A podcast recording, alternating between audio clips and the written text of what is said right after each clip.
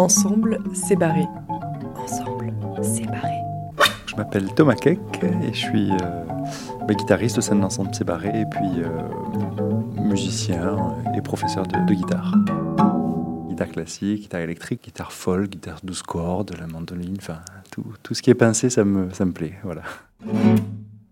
Il y a des moments d'échange avec les compositeurs où, euh, où, voilà, ils aiment bien savoir mais comment on fait ci, comment on fait ça, et donc on, on leur propose des choses et tout.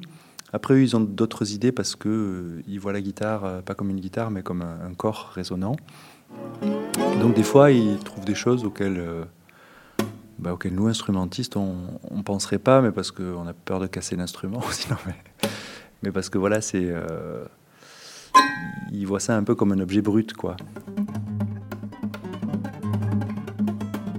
Je me rappelle Jean-Christophe Marty, donc qui est un compositeur qui vit à Marseille, euh, voilà, que j'aime beaucoup aussi, et qui, qui, cherchait comme ça. Puis il avait énormément désaccordé la guitare jusqu'à ce que ce soit une espèce de truc extrêmement mou et, et dissonant. Mais d'un coup, il y avait un résultat très. Bah, je sais pas, c'était un autre instrument quoi à la fin, et c'était assez beau en fait ce qu'il avait réussi à trouver avec ça.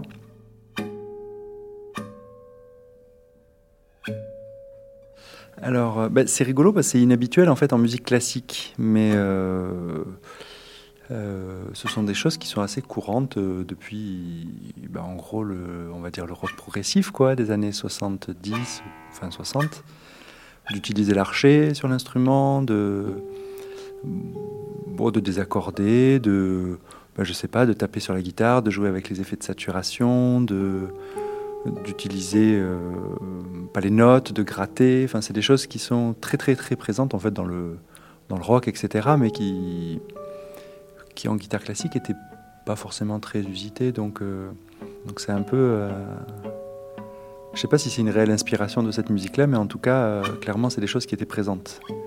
Déjà, tous ces effets-là, etc. C'est vraiment, ouais, ouais, le, voilà, la musique de, bah, je sais pas, de Zappa. Enfin, c'est pour citer le plus connu, quoi. Mais euh, même Hendrix, quoi, cette façon de faire, ou Jimmy Page, euh, c'est des gens qui, je pense, du coup, ont marqué en fait euh, la pratique après académique, on va dire.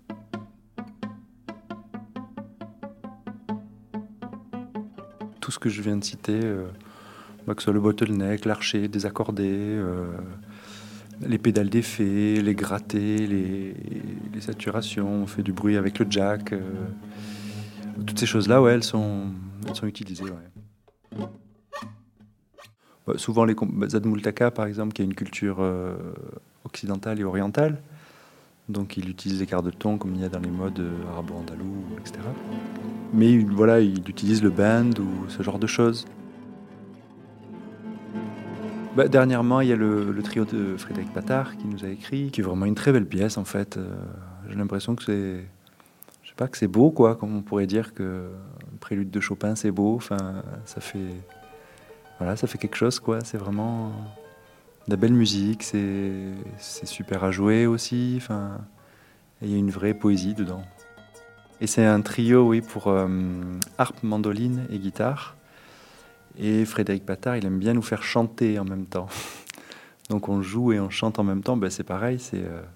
Et je crois qu'il le pense comme ça, mais c'est un peu une référence à la, à la musique de variété, quoi, où les, instrumentistes, ils sont aussi choristes. C'est ce truc un peu des back voice. Euh. J'ai eu la chance en fait de rencontrer quelqu'un qui s'appelait Bruno Marla et qui avait chez lui une collection euh, magnifique de plusieurs dizaines de guitares euh, anciennes, donc des guitares du 19e, du 17e, du 18e. Et on faisait des concerts sur ces instruments-là, donc avec le répertoire de cette époque-là, et c'était assez. Euh, c'était très chouette, quoi, évidemment. Ben, J'ai chez moi une dizaine de guitares à peu près, euh, que ce soit classique, électrique, euh, folk, 12 cordes, euh, voilà. Ben, au niveau du son, j'ai une guitare classique espagnole que j'aime beaucoup. C'était ma première guitare de ce qu'on appelle de concert.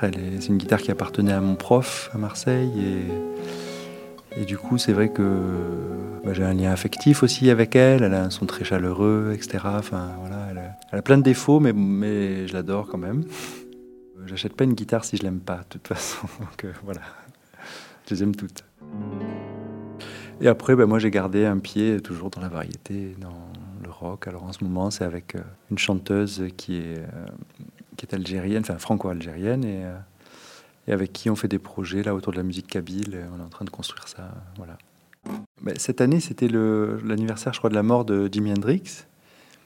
Et j'avais un peu, j'avais dit à Sylvain et Sébastien, bon allez, il faut faire un projet Hendrix là, un peu rock'n'roll. Et j'aimerais bien qu'on fasse des trucs un peu à la frontière entre le rock et, et la musique classique contemporaine, disons. Ça me plairait beaucoup ça.